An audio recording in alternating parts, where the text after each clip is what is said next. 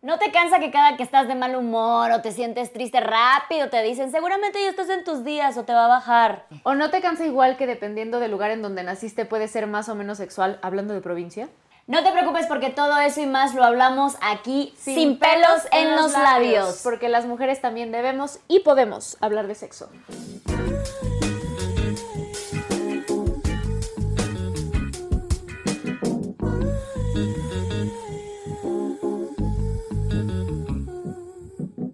Y el día de hoy tenemos con nosotros una gran invitada. Démosle la bienvenida a Grecia Castillo.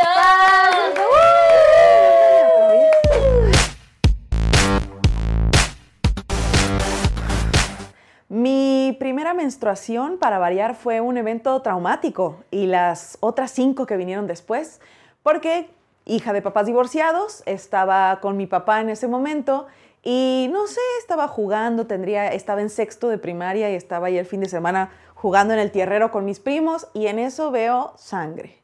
Y me infarto y se me olvidó que en algún momento eso me iba a pasar y me empiezo a asustar un montón y voy con mi papá y le digo, papá, me estoy desangrando de la chocha.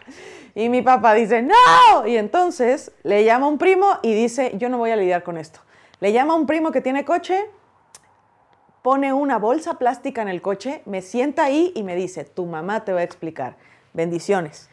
Y como puso una bolsa plástica, me asusté mucho porque dije, no mames, yo voy a manchar todo esto de sangre. Entonces empecé a temblar como buena niña ansiosa, estresada. Mi primo no me habló, llegué con mi mamá y mi mamá, ¡felicidades! Y yo, ¿qué verga está pasando?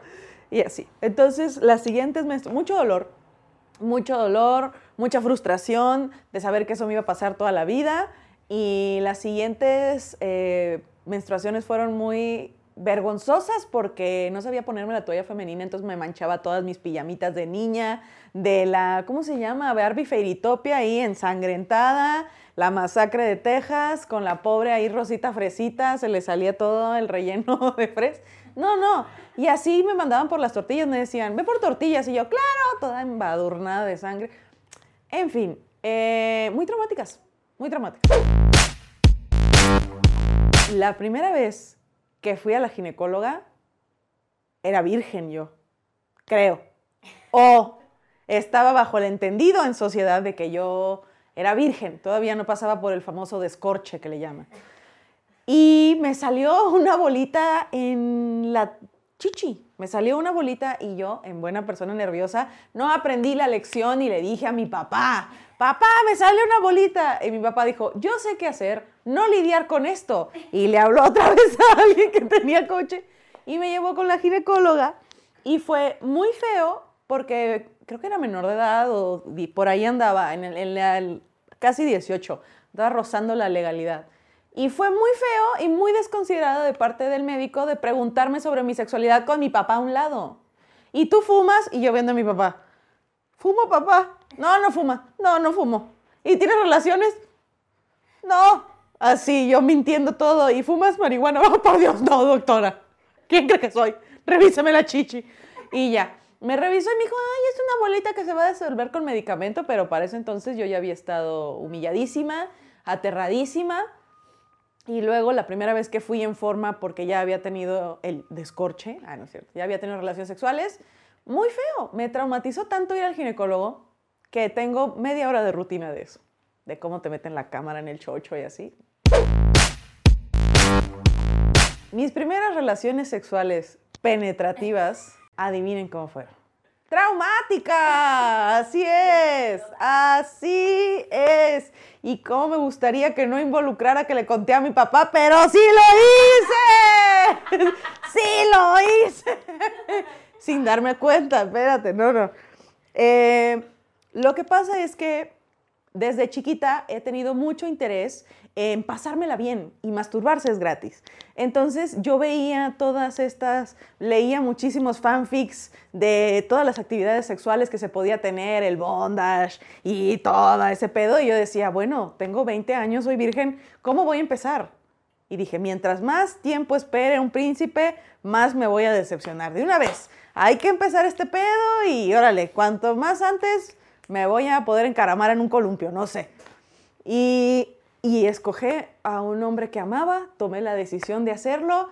Eh, no me acuerdo si fue esa vez que llegó mi mamá a la casa, que yo pensé que iba a llegar tarde, o solo pasó y dije, qué padre, muchas gracias. Y fue igual de traumático para él. Lo hicimos. La primera vez que, fui, que vi un pito así en forma fue como, wow, ¿qué es eso? Y dije, chale. Total que ocurrió la relación, el descorche, y yo dije, tenía que ser así de decepcionante y un mental breakdown después de eso, de que ya nunca voy a ser, nunca me voy a poder casar de blanco. Así, un, un drama. Tres días de mucha depresión. Y luego fui a la casa de mi papá a verlo como si nada y me bajó de repente. Y yo, ah, me sangró de repente, ¿qué pasó? Y mi papá me dijo, eso pasa cuando pierdes tu virginidad. Y yo, maldita sea, lo hice otra vez. Y entonces, si alguien me ha acompañado en- a lo largo de mi sexualidad, en contra de su voluntad, es mi papá. Un aplauso al papá, sí. Y mi mamá también ha tenido sus participaciones estelares, no tan estelares. Una vez le pregunté a mi mamá que si podía quedar embarazada porque me metieron un dedo. La decepción de esa mujer. Primero me dijo, no, y de repente fue como, depende, tenía cosa en el dedo, yo no, mamá, no empieces. Y pues así. Mis primeros recuerdos de la masturbación fue una vez que leí un libro de yaoi. Bueno, no un libro, un manga yaoi me lo prestaron y yo, ah, ¿qué es esto? En la secundaria y dije, ay, se están dando un besote de lengua. Y me dieron ganas de hacer pipí y dije, oye, ¿qué está pasando? ¿Por qué siento ah, calentura en el cuerpo? Y no tenía las herramientas. No sabía dónde quitarme la rasquera. Entonces nomás andaba ahí. ¿Qué hago? Y nada, aún tuve que investigar en internet. Tuve que investigar en internet. Y a la persona que me prestó ese libro yaoi, muy mal. Ya sigo siendo friki, ya no leo esas cosas tanto. Las infecciones vaginales me han acompañado a lo largo de toda mi vida, igual que a todas las mujeres que conozco. Eh, una vez me infecté porque llovió. Una vez me infecté porque, bueno, me infecto cada 24 días porque me aguanto las ganas de hacer pipí en los camiones de Tufesa. Y cuando llego a mear es un ardor, Virgen Santísima, y es un tomar este, agua de, ¿cómo se llama la frutita roja? Un tomar jugo de arándano como loca y resulta que sí es diurético, pero tiene mucho azúcar, entonces fomenta las bacterias.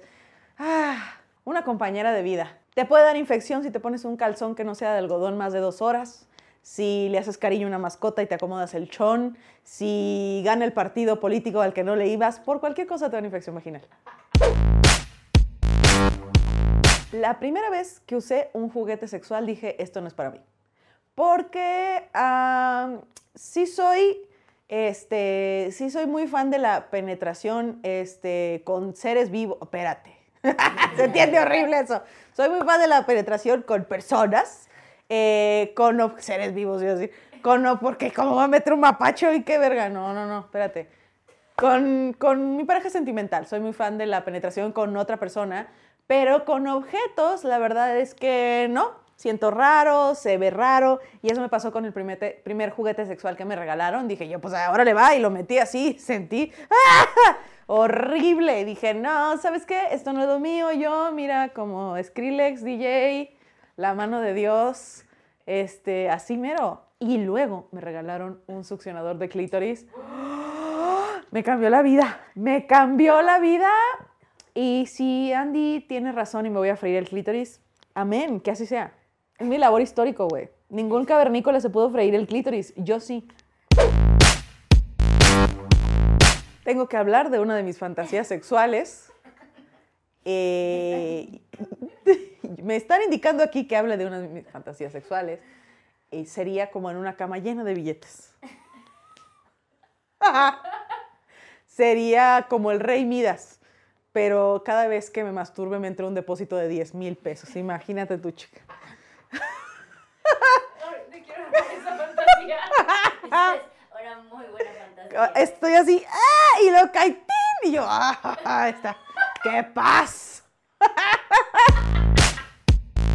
Muchas gracias por invitarme. Amiga, gracias por venir. Evidentemente te tenemos que invitar si tu rutina es de sexualidad. De panochas, así es, yo aquí peinando la vulva, Ah, sí. cuéntame. Mira, preséntanos, pelos. preséntate, preséntate, cuéntanos un poquito de ti para que sepan a qué te dedicas, por qué estás aquí todo. Eh, yo soy Grecia Castillo, soy de Hermosillo, Sonora, donde se dan las naranjas y los primos entre ellos. Claro que sí. Aunque la gente mienta, soy comediante, soy guionista, soy, me gusta decir, autoproclamarme activista del orgasmo de la panocha. Eso. Y soporten. Soporte. Oye, ¿qué Yo aquí. sientes que te invitemos a un podcast a hablar solo de sexualidad y que te hayas tenido que confesar? Está muy padre porque generalmente hablo sola o como loca. Entonces, me gusta hablar. Aquí va a haber interacción. Claro, aquí va a haber gente compartiendo sus historias, no soy yo nomás ahí de que "Ah, la panocha cuando le da casta. No. Claro.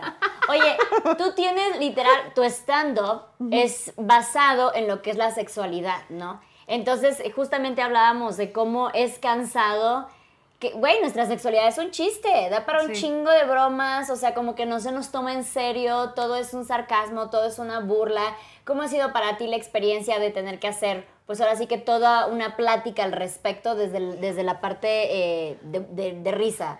Pues la verdad es que, bueno, cuando empecé a hacer stand-up, vivía en Sonora, mi abuela estaba viva, mi familia era como muy, muy, muy nuclear, entonces como nunca me animé a hablar de mi sexualidad, ni de sexo, ni de nada. O sea, hablaba yo de sartenes, de artesanías, de lo que veía en el súper, o sea, y nunca pude. Entonces, cuando llegué a Ciudad de México a perseguir mi sueño de hacer comedia, hice mi primer chiste de sexualidad porque hablaba de eso con mis amigas y me reía de eso. Entonces, mi política siempre es, para hacer comedia, es parto de lo que me da risa a mí. Y dije, Claro. Pero me da muchísima risa hablar de panochas, güey. Y entonces un día hice ese salto a hablar de eso en el escenario y me asusté. Dije, no, ¿qué va a pasar mi abuela? Y luego... Se murió. Ah, ¡Panocha para todos! Entonces dije, no saben que lo estoy haciendo. No, no saben que estoy... ¡Woo! Y No me solté. Sí. ¿ah? Hice una hora de eso. O sea, y creo que tiene que ver mucho del, del, del- se junta todo lo que no hablé. Tantos Claro. años no poder hablar de eso, ni con mis amigas, ni con mi mamá, ni con mi médico, ni con nadie, y de repente se juntó y ya fue como un vómito de una hora y media de chistes de qué loco, ¿no? La, la viuda. Sí. ¿Cuál fue tu primer chiste? ¿Te acuerdas? Mi primer chiste, eh, primero fue de sexo. Antes de hablar así de ella, Ajá. como tal, decía, no, que te cojan bien cabrón y que te quedes visca ahí de un orgasmote, que te la meta. Y, y de nuevo, ahorita en retrospectiva veo que es desde la perspectiva de la penetración y es Sí. como, qué hueva. Y luego lo empecé a buscar de, a ver, si yo tuviera que hablar de mi sexualidad solo yo sola, como una persona que tiene muchos años ejerciendo el placer Ejerciendo la dactilar, ejerciendo el placer dactilar, pues todo de que, pues claro, puedo hacerlo. O sea, luego también me topé con el libro de Pusha Potens que me Ay, recomendó una amiga, Diana J. Torres. una reina. Entonces ahí pude entender muchísimas cosas de la panocha y me ofendí de enterarme a los 27 años que la vulva tiene como uno, dos, tres, seis hoyitos. Y yo, uno, dos, tres. Y Y, y me, me azoté, la verdad, me azoté. Dije, ¿cómo puede ser que yo tengo 27 años con esto aquí? Yo no sabía que tenía y sus funciones y me obsesioné para, para Y que investigar. muchas mujeres no saben, hasta niegan que tenemos próstata, que eso también lo habla el libro de Pucha Potens, ¿no? O sea, que neguemos una parte de nuestros genitales me parece a mí... ¿Y por qué habríamos de hacerlo? ¿Porque les da flojera corregir un libro? No, mejor, Sí. la neta, lo que mejor podemos hacer, eh, mi lucha en el stand. Mi lucha, Ay, mi lucha desde los Mi- chistes. Un chiste a la vez. Un chiste, Sí. a la- no, más bien una, una eyaculación femenina a la vez. Lo que yo quiero es que todos los que tengan panocha, todes, exploren eso. Ya lo tienes, úsalo. Como, Sí. como, el, como la gente que paga el gym para irse, para forzarse a, a usarlo siempre. La neta es que la vulva requiere muchísimo cuidado y es mucha dificultad, mucha discriminación. Disfrútala. Eso es todo. Y Oye, decían, perdón, decían que eran seis hoyos. Ay, ay, de- Decían que eran seis hoyos. Son Sí. seis. Pero me parece este un excelente momento informativo. Ah, ah, pausa para tenemos educación aquí, sexual. ¿Me- Ajá. ¿Me, permites a...? Sí, licenciada. a no tiene nombre. Ah, no, maestra. ¿Cómo le vamos Buscamos a un nombrecito para la Ayúdenos panocha, a, ayúdenos a a ponerle un buscar nombre. nombre. Me da, me da vibra de Úrsula, la verdad. Por su pelito, porque es morada Su y mira su pelito blanco. ¡Es 100% Úrsula! es Se quedó ni modo, ya no votaron. Por su- gracias por su Sí, participación. vamos a explicar rápido porque tenemos seis hoyitos. El primero y más conocido, la uretra, que es por donde sale su pipí. Pero a los lados de la uretra tenemos unos canalitos Sí. que se llaman canales parauretrales, que por ahí sale la eyaculación chiquis triquis, no sale por la uretra, sale por los canales parauretrales, así. No o sea, somos, es como bífido. Como veneno de cobra, no somos como gallinas que sale todo junto así, Ah, no, sí, no, ah, sí, sale más asteric nuestra eyaculación. Ahora la cobra. Aquí llevamos tres, ¿estamos de acuerdo? Ajá. Dos canales para uretrales, uretra. Luego sigue la, el orificio vaginal, vagina, ¿no? Y abajito de la vagina tenemos las glándulas de Bartolino, que tenemos dos hoyitos a los lados gracias a esas glándulas y esas glándulas nos lubrican. A ver, ahí así de. Entonces, por la vagina es por donde se hace la penetración. Ajá, y donde sale la ¿Y menstruación y, es? el bebé. Ok, tres cosas. Y por la otra es nada más lubric- lubricación. Por las dos, por los, por los glándulas de Bartolino, Sí. que son dos a los laditos, sale la, la lubricación como natural de la vulva. Necesito hablar de esto, ¿no saben? El, la, Te lo, toca la palabra. Lo que me voló la cabeza, que yo pensaba que la lubricación salía de la vagina, decía, pues ahí está guardada, ¿no? Claro. Cuando Pero se es que eso derrama. Para mí es todo era lo mismo. Ajá, sí. Pero no, un día traía la copa menstrual y dije, ay, ¿por qué no? Me, me quiero dormir. Y, así que- y de todos modos salía lubricación y yo, pero ¿cómo? Si está tapada, pegándole a la pared, ¿qué está pasando? Y ya leí el libro y dije, claro. Sí, O sea, sí. es por fuera para que entre. Wow. De Cuando hecho, hay un tema que se llama Bartolinitis, que estas glándulas pues son canales y a veces la lubricación como que quiere salir y se regresa. Entonces se tapa el canal y, y te sale Bartolinitis, que son las glándulas se inflaman y parecen como huevitos. pero en tu vagina. Ajá, y son como dos huevitos. Que generalmente solo sale de un lado y eso se puede quitar rápido si lo, detectamos a tiempo. No, con medicamento porque después se empieza a hacer pus. O sea, es un tema. Y nadie sabe, y yo nadie habla de esto y en las redes nos banean para hablar de la bartolinitis. Pero eso es súper común aparte, súper común. ¿Y cómo te previenes? Ay, así de, ¿y cómo te previenes de Pues eso? mucha higiene, o sea, buena higiene. No De que después de tener relaciones sexuales, haz pipí, si puedes pasarte una toallita, porque pues ahí hay bacterias que, si ay, sí, tenemos relaciones sexuales y cuchareamos, la bacteria está calientita, así de... mm. Entonces hay que hacer pipí y toallita húmeda y listo, si vuelves a cucharear. Oye, cuando yo era chiquita hablando de hoyitos, es- eh, yo pensaba, digo, estaba muy chiquita para tener toda esta información, Sí. a la cual tengo a mis 36. Pero Gaia la va a tener Sí, a sus ya. cinco. Sí, sí, sí. Este, porque yo, yo como que yo me sabía de, sí, ya sé que son dos hoyitos, ¿sabes? Donde sale la pipí y donde salen los "Son bebés. seis". Ajá. Entonces yo hacía, eh, cuando iba al baño a hacer popó, jugaba a que iba a parir. Entonces yo sentada en la taza de chiquita me hacía, puje señora, puje. ¡Ay, no! Y hacía, "Mm", y Te jugaba. quiero a que- abrazar, no. Y yo, ¿Te das cuenta el juego tan enfermo que tenía yo de chiquita, güey? Entonces para mí era un juego. Pero yo decía, si, si, si empiezo a practicar desde ahora, ya no me va a doler de grande. Porque tenía muchísimo miedo en parir, o sea. ah, yo vida. también pasé por esa etapa. del Entonces yo decía de, güey, si empiezo a practicar ahorita, ya de grande voy a estar preparada. Y no, Sí, y yo. Y me y, llevo y la cuéntanos cómo te fue. chingada. Ya después aprendí que ese es otro hoyito, sí. Pero mi No. niña practicando para parir. Sí. ¿Tú también viste los programas Los de, de, de niñas. Todos los programas de parto donde están horribles, Sí, así de no, que, sí, que sí, te mal, dicen, mal, mal. cada vez que tienes un hijo pierdes el 7%, de- cada vez que tienes un hijo pierdes el 7% del calcio de tu cuerpo y te pueden salir hemorroides y se abre así Sí. y de este tamaño se hace el hoyo. No, Y hay yo, unas, unas historias espantosas. de- O sea, yo no la tuve, ya nos fuimos otro día, yo no la tuve por la vagina al final, se, se regresó. Este, pero sí, sí he escuchado historias de que, güey, se, se te sale todo, ¿sabes? Y que luego se las tienen que volver a Y yo, meter. pausa informativa, otra vez, no Sí. es cierto, pero sí. Tú aviéntate todas las pausas informativas, terror, mija, porque aquí, aquí nos educamos. Ajá. Pero esto se puede, o sea, no es como que se pueda prevenir al 100%, pero sí podemos hacer algo para intentar prevenir lo más posible que se nos caiga todo el pedo. Hay una cosa, y yo me paso hacia el útero. Ahí está atrás de ti. No, está atrás de ti. Este es el clíptori. Ok, en el útero, aquí abajito, tenemos una madre que se llama suelo pélvico. Es un músculo que es una capita, como una maca que sostiene todos los órganos. ¿Qué pasa si nunca en la vida ejercitamos ese músculo? Pues está aguado, güey, está flojo. Entonces se puede caer, ¿Y se cómo puede romper. ejercitamos ese músculo, maestra? Excelente pregunta. Haciendo así, con la panocha. Sí, a ver, todas las que nos están viendo ahorita. A ver, a las de tres apretamos nuestro ano súper fuerte. Una, dos, tres. Eso es un ejercicio que estoy Kegel. apretando otra cosa. Pero ya afloja, ya afloja. O sea, aprieten, aflojen. Aprieten, aflojen. Eso es un ejercicio Kegel. Apretar el ano automáticamente se aprieta la vagina. Entonces, cuando tú aprietas el ano, se aprieta la vagina. Eso es un ejercicio y es como hacer pesas, pero con la vagina. Y, eso ayuda a que no se caiga. las canicas, ¿no? Que te, que te Esas son meter. mamadas, porque- O eso es nada más como para excitarse. No, O si sea, tú no haces el ejercicio, placer. si tú no, No haces te este funciona. movimiento, es como tener una pesa así y ya, y no hacer movimiento. Ok. Entonces da igual si te pones pesa o no, lo importante es aflojar, apretar, aflojar, apretar. A mí me sorprende lo mucho que no sabemos Claro. Sí, está de cabrón. nuestro, de nuestro Cañón. órgano y que te pueden pasar muchísimas cosas y por lo complicado que es, por la vergüenza que da, uno no se entera de esas cosas, no, Sí. no fluye la información. Ahora, yo te quiero preguntar algo a ti, Sí. porque yo nací, crecí, me crié en la ciudad. Sí, Y hace no mucho, como cuatro años, yo quería ir a Mérida, que ahí viven algunos familiares, a dar talleres de educación sexual. Y mi tío me dijo, Andy, no. O sea, no se va a poder. ¿Sabes? Como que aquí estamos años luz de poder hablar de este pedo, ¿no? Porque es provincia, porque pues Mérida sí es un tema todavía muy religioso, la, la, la.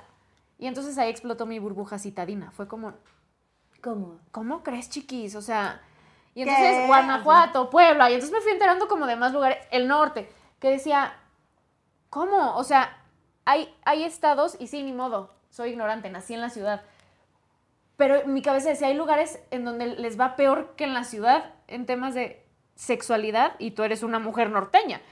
¿Cómo te tocó a ti la feria?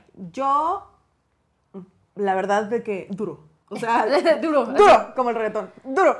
O sea, yo recuerdo eh, las expectativas que se tenían sobre mí cuando era niña, eh, eventos así canónicos, o sea, siempre se manejó esta información de que, ah, no te, eh, no te depilas, estás sucia. Si estás peluda, estás sucia. Si no eres así de que súper pulcra, estás sucia, eres una cochina. Tienes que saber hacer todas estas cosas, tienes que saber cuidar del hogar y al mismo tiempo tienes que ser muy buena niña. O sea, una cosa que me voló la cabeza la última vez que fui a Sonora era que, pues, no tanto que ver con la sexualidad, pero sí con el rol de género. Sí. Que, Que es- tiene todo que ver con la sexualidad. Claro, Sí. que estaban mis dos primitos jugando en el patio y entonces a la niña que estaba peinada con gel así de que Sí, sí, que los parece ojos se te ven así. Sí. Sí. que Ariana Grande ella, o sea, limpiecita, la fuerza G ejercida sobre su peinado, güey. Y la niña estaba jugando, sacando sus juguetes así, y le decían, ay, no te sientes, te vas a ensuciar, ay, vas a perder tus juguetes. Y yo, dejen a la criatura, y mi otro primo, hombre, Hombre. de la misma edad, orinando en un pilar. ¡Ay, qué risa! Y yo, ¿Es en serio? y yo me, como que me dio El el, cortocircuito, El cortocircuito y dije, ah, eh, voy a pedir mi Uber, ¿sabes? A la Ciudad de México. a la Ciudad de México ya. Pero sí es un tema de, de yo recordar la mentalidad de, mi, de las mujeres de mi familia es como una fotografía de, de dónde vengo. Y el hecho de estar peluda es estar sucia. O de nunca hablé de mi sexualidad con la familia, más que un par de conversaciones de ponte bien la toalla femenina, Claro. porque te estás manchando tu pantalón de rosita. No, aparte fresita. de que es de que eh, eh, su sexualidad solamente se debe vivir con una pareja hasta que te cases y punto. Monogamia o muerte. Mo- Porque tú también naciste fuera de la Yo soy de de México. ¿A ti- Chiapas. ¿A ti cómo eh, te o fue? sea, les, les contaba que mi primer plática de educación sexual fue en la, en la preparatoria. Nos reunieron, yo estudié en un colegio de niñas y también eso incluso nos encierra aún más sobre Sí. este tema. Y nos, nos encerraron en un auditorio simplemente para explicarnos que todos los chicos que esperaban afuera del colegio, porque, güey, era como un supermercado para Sí, el ellos. zoológico. Ajá, era un zoológico que iban, iban a ver la exhibición de todas Sí. las chicas que salían, que todos ellos estaban haciendo un voladito para ver a quién se llevaban, y, pero no nos explicaron nada. Entonces nada más era un sientan terror por irse con estos chicos, güey. No nos explicaron absolutamente nada. Pero igual, o sea, y volvemos a la parte de cómo nuestra sexualidad es un chiste. Desde el hecho de que ni siquiera se nos habla de que es la vulva, ¿sabes? O sea, a mí era mi conchita y mi conchita y que la galletita por allá y que todos, todos estos nombres porque nos da tanta pena decir vulva, Sí, ¿no? sí. Incluso eh, yo en algún momento hice un podcast con una eh, persona que se dedica a hacer sexualidad con, con los las infancias y dice de, güey, es necesario que cuando le dices cabeza, hombro, pecho, vulva o pene, Sí. eh, rodillas, no sé qué, y así como de, güey, qué fuerte, ¿no? De, tengo que enseñarle a mi hija a decir estas palabras. Les tengo una sin historia. Que fuera, dinos. De- Me dio mucha ternura la historia, pero dije, maldita educación sexual. Eh, conozco a alguien que tiene una sobrina y la sobrina, eh, o sea, como que la tía y la mamá son como las cuidadoras de la, de la, de la niña, de la sobrina. Entonces, a la que conozco, que es la tía, estaba bañando a la sobrina y cada vez que la baña es como, tú lávate tu coliflor. Ay. Entonces era la coliflor desde que ella es bebé. Entonces, en el kinder en el que está, eh, tienen como comedor, cuando salen, porque después tienen actividades como para las mamás que trabajan y tienen que dejar más ahí al crío o a la cría, y les dieron de comer coliflor. Entonces la niña nunca había comido coliflor y le pregunta a la maestra, pero esto es, esto es real, ¿ok? Le pregunta a la maestra, "Eh, Miss, ¿qué es esto? Ah, coliflor. Y la otra entró en un... ¿De quién es la coliflor? Mi amor. Y la maestra como... ¿Cómo que de quién es? Es, es coliflor, cómetela, es una ensalada de coliflor. Ah, dijo. No, si no es mía, no quiero coliflor. Entonces no comió coliflor y a la salida, pues sí le, le dijeron a la que yo conozco a la tía, como de, oye, ¿qué tranza? Pues esto pasó, ¿no? O sea, como que, ¿qué? Sí. Esto fue mi culpa. Entonces ya llegó con la niña y la mamá a decirles, a ver, o sea, sí se, le decimos coliflor muy mal hecho, pero se llama vulva, la coliflor es una verdura que te puedes comer. Pero la niña estaba como, ¿me voy a comer la coliflor de quién? Sí. ¿Sabes? Como que qué Yo angustia. hasta la fecha nunca, nunca comí conchas. O sea, le ¿Por qué? ¿Lo asociaste? Porque era muy baja, era como de, güey, esta es una concha, ¿sabes? serio? Es mi conchita, sí. Nunca comí conchas. Por o no sea, decirle que- a la vulva vulva. Sí. No, pero incluso puede irse a cosas más serias y deprimentes porque, o sea, también te previene mucho de, de abusos infantiles, lamentablemente, porque han habido casos, me- me escuché de uno, me contaron de uno donde la niña quiso eh, como que denunciar un abuso y decía, es que mi tío me lamió mi galletita, güey. Y la gente de, pues, consíguete otra galletita, güey, ¿cuál es el big deal? Entonces... Sí, es bien importante poder hablar de nuestros aparatos reproductivos y sexuales sin ningún problema, pues Sí. porque es parte de nuestro cuerpo, es como nuestra rodilla, es como nuestro hombro. Pero hay un chingo de no, digo, yo le digo Pepitocha. Y cada quien puede yo- ponerle yo como quiera. Pero, pero le digo panoquia de broma. O sea, Claro, y ya, ya ubicamos qué Sí, es, pero sí. decirle a los niños de no, no, no, tu cosita, Tu o coliflor. tu coliflor, tu conchita, tu florecita, güey. Sí, el tesorito. Yo hasta los, o sea, yo hasta que ya fui, ya viví en la ciudad, empecé a decir vulva, para mí siempre era la vagina, todo, Sí. todo junto. Ah, igual. Y era como, pues si ves tu mano, ves tus nodillos, ves tus uñas, Sí, ves no tu se todo, llama uña. Sabes qué enfermedades te puede dar en la mano, o sea, Ajá. el parte del conocimiento es cómo saber cuidarla y algo, algo que empecé a pensar a masticar estos últimos días es que, pues yo como comediante hago chistes de panocha y mucha gente le gusta. Y me di cuenta que la fórmula o la manera en la que se habla de panochas antes era como, si un señor dice, ay, la panocha es babosa, qué risa a todos. Pero cuando alguien quiere hablar de, oigan, las panochas, ay, no seas cochina. Sí, sí. Entonces, No seas grosera y vulgar. no seas grosera. O sea, o sea, para chistes sí está bien hablar Sí. de que ella es babosa, de que ella es aguada, de que ella Sí. es. O sea, hablan horrible de ella. Pero cuando quieres hablar de en serio de ella, de en una plática de que, oigan la vulva, ah, espérate, que. uh, ah", y es como. Sí. Pues yo soy tachada promiscua todos los días de mi vida en Instagram. Sí, sí, es Porque como que nada más se permite hablar de eso siempre estemos hablando desde el tono de comedia, ¿no? Como que y desde no- una masculinidad igual, ¿no? O sea, como que el hombre puede reírse de este pedo. No, o sea, yo creo que también nosotras, pero siempre y cuando lo hagamos desde el modo de, eh, de broma, de, ¡ay, la panocha, no Sí. sé qué, mi monstruo! Pero, güey, O de lo chiste, ah, chiste, chiste. Ah, bueno, no es un chiste, sino que algo que me pasó.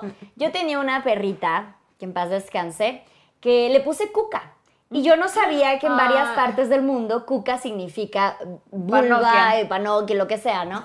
Entonces, güey, yo iba por la vida, yo la amaba, entonces yo decía, le decía, mi gordita peluda, mi, mi cuca está llena de amor y que no sé qué. Entonces, cuando me empiezo a dedicar a las redes y empiezo a llegar a personas de otras partes del mundo, güey, los tenía matados de la risa porque todo el tiempo de que, ay, güey, mi cuca peluda, mi cuca gordita, mi cuca no sé qué, porque no Y sabía. todos así de, Y wow, qué increíble de, relación tiene con su cuca. Sí, sí, güey. Entonces, bueno, nada más es, Es por no- un corte, pero y, ahí. y ahorita que estaban platicando, tú que estabas platicando de que estuviste en escuela de, de mujeres, mi mamá estuvo desde kinder hasta la universidad en escuela de mujeres. ¿Y está O sea, bien? Afortunadamente sí. Afortunadamente está bien, se reveló y a mí me metió a escuela mixta desde chiquita. Sí, no siguió el patrón. Pero mi mamá sí me contaba como, güey, a la hora de acabar la universidad y sales al mundo real era como, No. hombres, ¿cómo? O sea, solo mi mamá convivía con su papá y su hermano, pero así que digas, puta, güey, yo tuve un chingo de amigos y así, o sea, sí me decía, Andrea, sí me costaba mucho trabajo socializar con vatos, como que no me sentía en confianza, no me sentía... Y entonces ahí es cuando me pongo a pensar, güey, a ver, si el mundo es un lugar mixto, y ni modo, ¿por qué las escuelas no? ¿Sabes? ¿Que me van a cancelar? No, no. No, o sea, pues yo, yo yo que vengo de una escuela de solo niñas, o sea, sí hubieron muchísimas cosas que yo escucho ahora de, de que pasaron en la pubertad, que eran, o sea, cosas asquerosas que pasaba por parte de ser de la pubertad de adolescentes. en una escuela mixta que sí como que me lo perdí y sí nos como que protegieron muchísimo ese aspecto. Por ejemplo, no hablábamos de educación sexual, no teníamos, o sea, nadie legal, lo más que había como que era el a ver quién salía lesbianita, porque hoy todas somos mujeres, entonces deben de haber lesbianas. Entonces, que sí, pero, eh, Pero no es por eso. No, ajá, no porque entre todas las mujeres a la de a huevo. existen. Sí, o sea, de que, uy, ya estoy entre mujeres. Entonces, eh, siento que sí me perdí mucho de eso, pero no recuerdo honestamente el golpe al entrar a la universidad. Aunque sí me volví como muy nagas protas. Entonces, no, como que igual y no, no ubicaba el los hombres me mienten para conseguir algo, ¿no? O sea, Ah. como que me decían qué bonita estás y yo decía, güey, nos amamos. Sí, no, Claramente sí, sí, me sí, ama y me quiere ahorita. para algo bien. Ajá, entonces, igual y tal vez ahí en vez Tal de vez. protegerme, me dejó sin las herramientas para poder... Y yo así con mi cigarro. Así- ¿Quién se beneficia de que tú como mujer no sepas lidiar con los vatos? ¿Quién Sí. se beneficia de ¿Los que tengas vatos? mesamente pulcra y que no tengas el... ¿Quién se beneficia de que tú estudies con gente que no te puede enseñar? Sí. Su señoría. Los Claro. vatos. Los vatos. Sí. Como el concepto. patriarcado. Como concepto. ¡Qué loco! ¡Qué es que está cabrón, porque también es innegable y las mamás y los papás que se enojen por lo que voy a decir, sinceramente no me importa porque es la verdad. Mi comadre. El- La, la- la adolescencia es edad en donde sientes caliente todo, todo el tiempo. O sea, Amén. es innegable, es parte natural de tu proceso de crecimiento. Entonces no puedes decirle a un adolescente, no te sientes caliente, no te masturbes. No mames, es imposible. Mejor, ¿cómo le hacemos, güey, juntos para que esto lo puedas hacer de la manera más segura? ¿No? Entonces yo, yo sí desarrollé mucho mi sexualidad en la escuela. O sea, bueno, no de que en el salón, pero en la etapa de, de la escuela, de secundaria y prepa, donde yo toda la vida conviví con vatos, pues mi primer novio fue de mi escuela, mis primeros besitos, mis...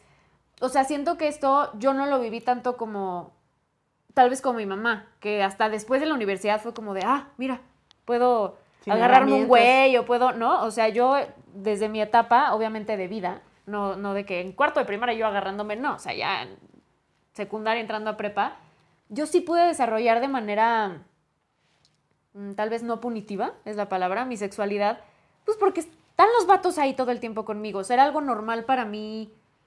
No sé, que te gusta alguien, que le gustaras a alguien y decir, sabes que ahorita no, o sea, no sé, no sé si estoy llegando a un punto, pero Sí, o sea, yo nunca supe el concepto de player hasta ya adulta, ¿sabes? O, sea, o de lo que era un fuckboy hasta ya adulta, yo. ¿sabes? O sea, porque no sabía que también los hombres pueden ser así, ¿sabes? Claro. Como que para mí en el colegio siempre era te vas a casar, el amor de tu vida, cosas, este tipo como más san- las relaciones sanas. Entonces, nunca supe este otro lado Sí. hasta que lo tuve que vivir para Claro. entenderlo. Yo, o sea, como si el patriarcado fuera un espíritu maligno en Sonora que se manifiesta como que moviendo los muebles. O sea, para mí, esta, esta discriminación o esta de, no sé, el patriarcado lo escuchaba en frases de mi familia, como Sí. en frases. Mi, mi mamá diciendo de repente, este, ¿para qué, ¿para qué van a comprar la vaca si pueden tener la Sí, leche gratis? sí, sí, sí. Para, y mi tío diciéndole a mi primo en una carne asada de que no, mira, primero a la mujer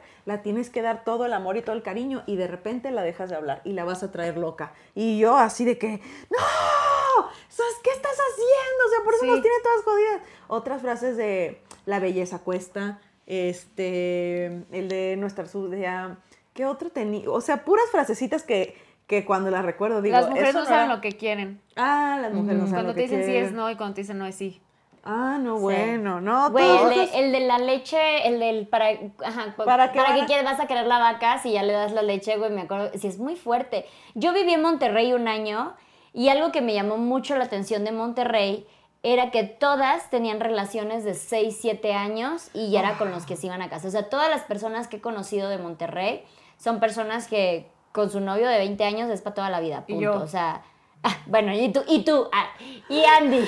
Yo soy de aquí. Ajá, pero, pero sí era más como esta idea de, güey, tu novio de la prepa ya es, de la prepa ya es para casarte. Igual y romantizado. Porque Sí. yo también lo veo y digo de, güey, Pero, se ve chido. Ah, pero no es la única realidad. Claro. Qué fuerte yo lo voy a decir, como, porque las mujeres como objeto de consumo Ajá. tenemos nuestras variedades. Está la mujer con la que te diviertes y está la mujer Pues que el va a ser- arquetipo, ¿no? Ajá, que va a ser un tótem en tu casa y va a amar a tus hijos y no la vas a tocar ni con el pétalo de una rosa y probablemente tampoco se la cojan, pero ella se tiene que ver perfecta y tiene que ser perfecta y la casa tiene que ser perfecta, o sea, como que a esa morra la tienen ahí en su, en su gabinete, ¿no? Ujú, de sí. que pues como que muchas, la- muchos vatos no se detienen a pensar en el matrimonio como que, ah, pues esta morra es la que voy a tener porque alguien tiene que cumplir ese rol, no están pensando, Sí. yo la amo, Claro. yo quiero construir un futuro con ellas, creo que es eso, creo es como...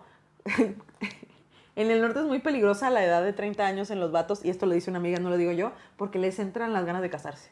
Les entran las ganas de encontrar el amor de su vida. Como que se les empieza a caer el pelo de la frente, llega el otoño y dicen, me tengo que casar rápido. O sea, no. Antes de quedarme pelón, güey. ¿Quién es la primera pendeja que está aquí Sí, cerca? sí, tú, vente. Vente, vamos. O sea, no quiere decir que te quiera.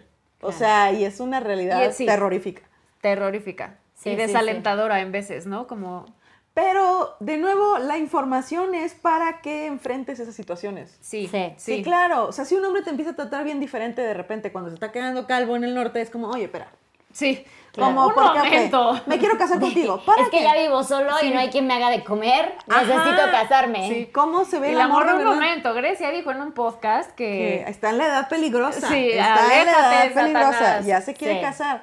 Oye, Pero- pues vamos a historias de Chusquitas. chusquillas para reírnos hablando de información. Estoy lista. Esta va a ser una historia del primer periodo, ¿no? Dice, mi abuelita tuvo nueve hijos. De esos son cuatro mujeres. Mi mamá es una de ellas. Eh, cuando yo tuve mi primer periodo, mi mamá estuvo feliz y lo gritó a los cuatro vientos y a mí me dio muchísima pena, mis tías felicitándome y abrazándome y empecé a llorar de la ansiedad, que sentía que para ellas era como un gran logro, aunque sabía que era el periodo y no era algo que, me había, que se me hacía chido. Una de mis tías al verme me dijo, ¿quieres saber mi historia cuando tuve mi primera menstruación? Güey, qué incómodo, ¿eh? Hijita, te voy a contar de mi primera eh, menstruación, menstruación. Bueno, yo tenía 15 años, mi mamá nunca nos dijo que íbamos a arreglar, nunca nos nombró las partes del cuerpo, hablar de sexo era pecado, que ambos de mis papás no decían nada. Cuando llegó mi primer periodo, entro en pánico y agarro las toallas femeninas de mi mamá porque por lógica dije, ah, esto se ha de usar y mi mamá para qué, para pues para limpiar para esto, ¿no? Y bueno, total voy al baño y me puse la toalla íntima pegada al vello púbico. ¡Hola!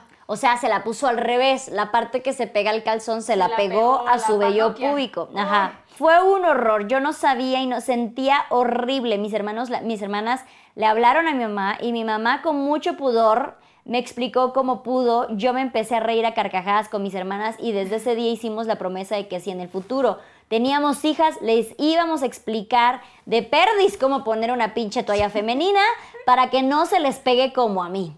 Güey, he escuchado tanto eso. Tan básico, algo tan básico, no tenemos la información a la mano, güey. A mí me enseñaron en una plática, o sea, la verdad, a mí me enseñaron en una plática de la secundaria cómo se ponía la toalla, no fue como una tía, una, ¿no? Fue como, Y ya en la una secundaria señora- estás de acuerdo que ya muchas de nosotras ya estamos en nuestro periodo. Güey, se tiene que enseñar desde quinto de primaria ese tema. O sea, hay muchas morras que desde quinto de primaria les baja. Y- Claro. Y, y cada vez nos baja más chiquitas. O sea, yo quiero agradecer por este medio a la gente que hace la labor de llevar pláticas de sexualidad informadas, no, no las ignorantes para Ah, prevenir el embarazo. Fue una licenciada en la secundaria y en la prepa la que me enseñó a poner un condón, besote, donde quiera que esté esa licenciada, porque uno no sabe, güey, uno no sabe, uno te, te enseñan un pepino y dices, así, así se va a ver, no se va a ver así. Cuando Claro. yo era chiquita, yo pensaba que las, que las toallas sanitarias era lo que utilizaban los maestros, las maestras, para no ir al baño tan seguido como nosotros, ¿no? Porque estás en un salón de clases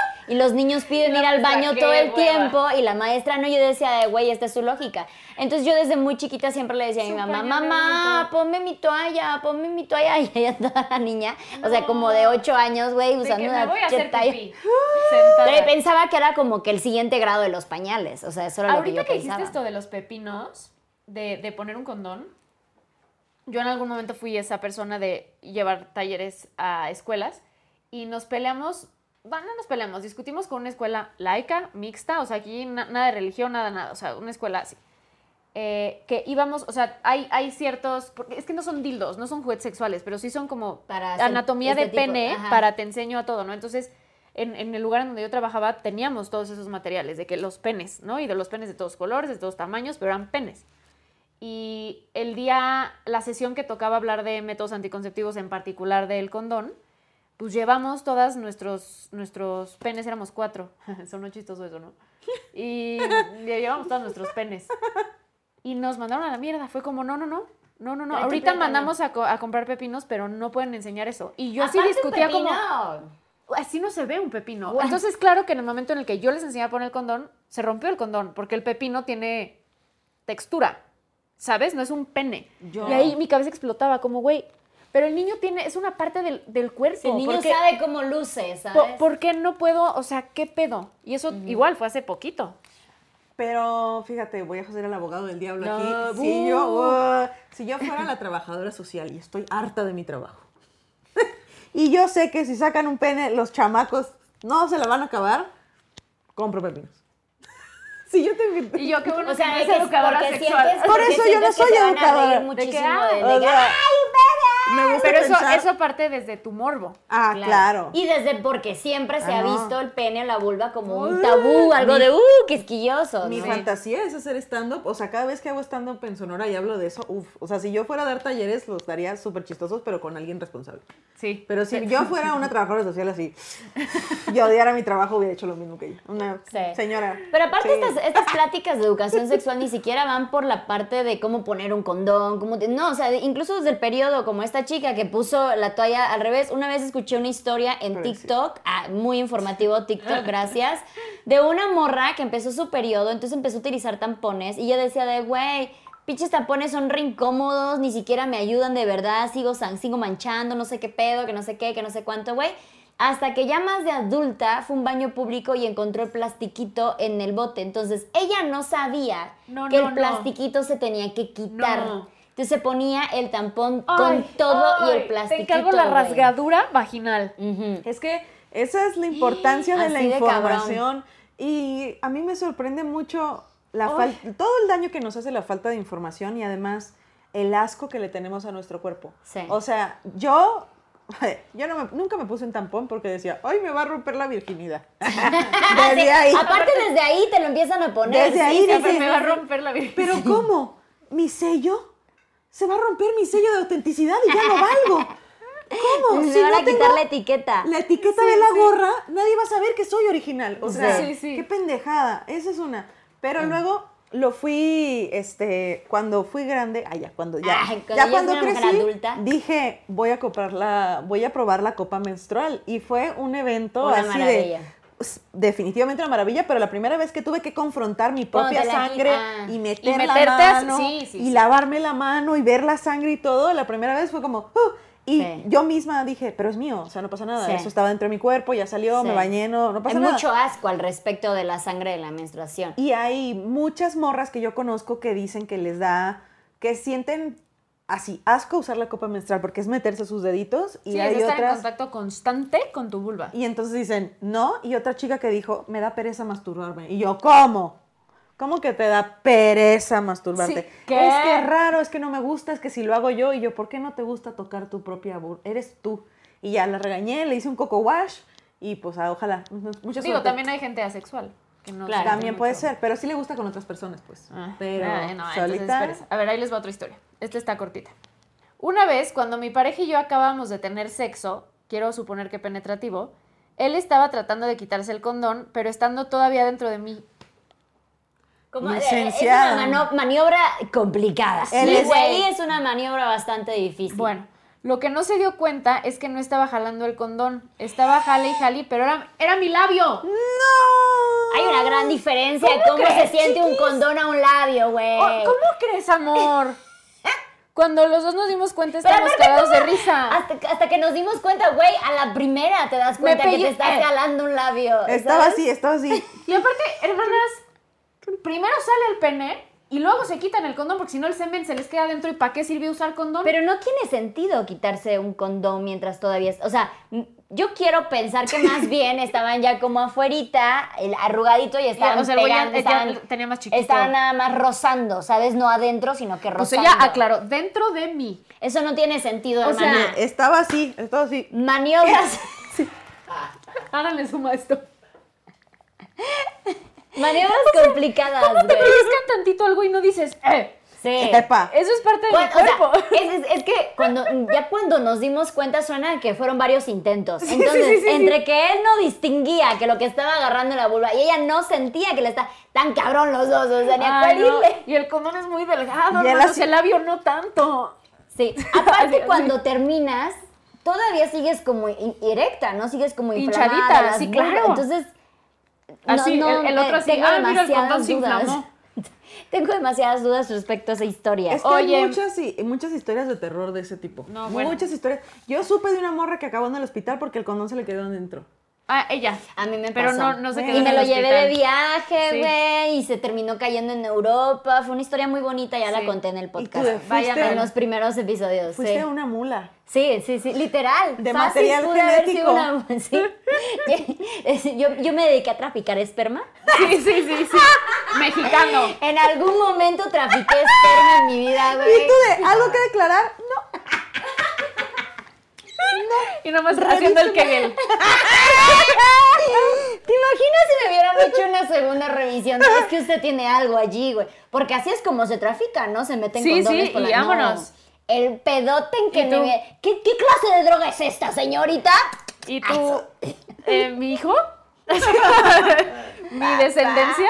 Así. Ay, no. Ah. Yo Oye. quería que nacieran las Europas, pero no se pudo.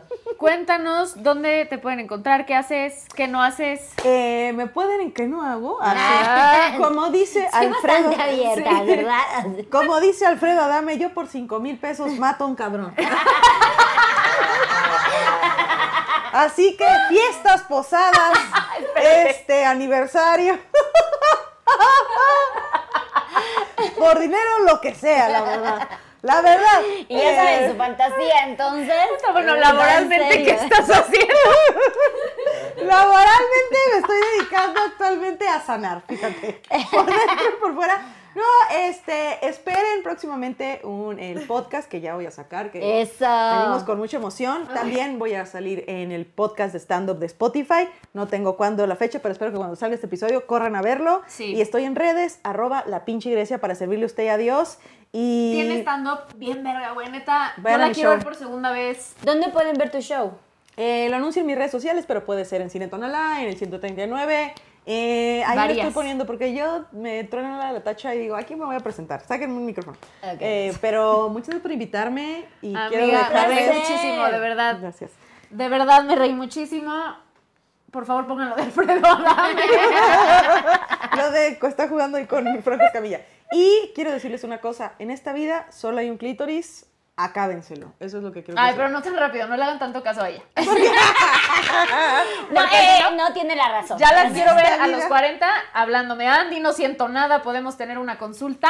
Ah, bueno, no se lo No vayan se a lo freír. frían tan rápido. No, pues eh, denle con tranquilidad. Sin prisa, pero sin pausa. Evite cuando el exceso. Evite el exceso, pero disfruta tu clítoris. Es gratis, es tuyo, nadie se va a enterar. Amén. Amén. Amén. Amén. Muchas gracias por invitarme yo. Gracias. Adiós.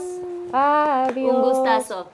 Nos vemos, chicas, chicos y chicas, Bye. en el próximo episodio.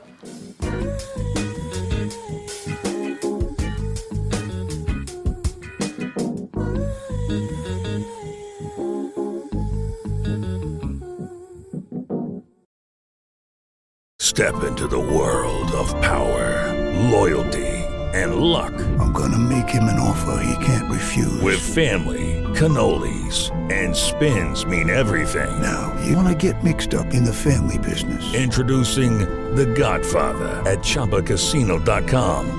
Test your luck in the shadowy world of The Godfather slot. Someday, I will call upon you to do a service for me. Play The Godfather now at ChumbaCasino.com. Welcome to the family. No purchase necessary. VGW Group. Void where prohibited by law. 18 plus. Terms and conditions apply.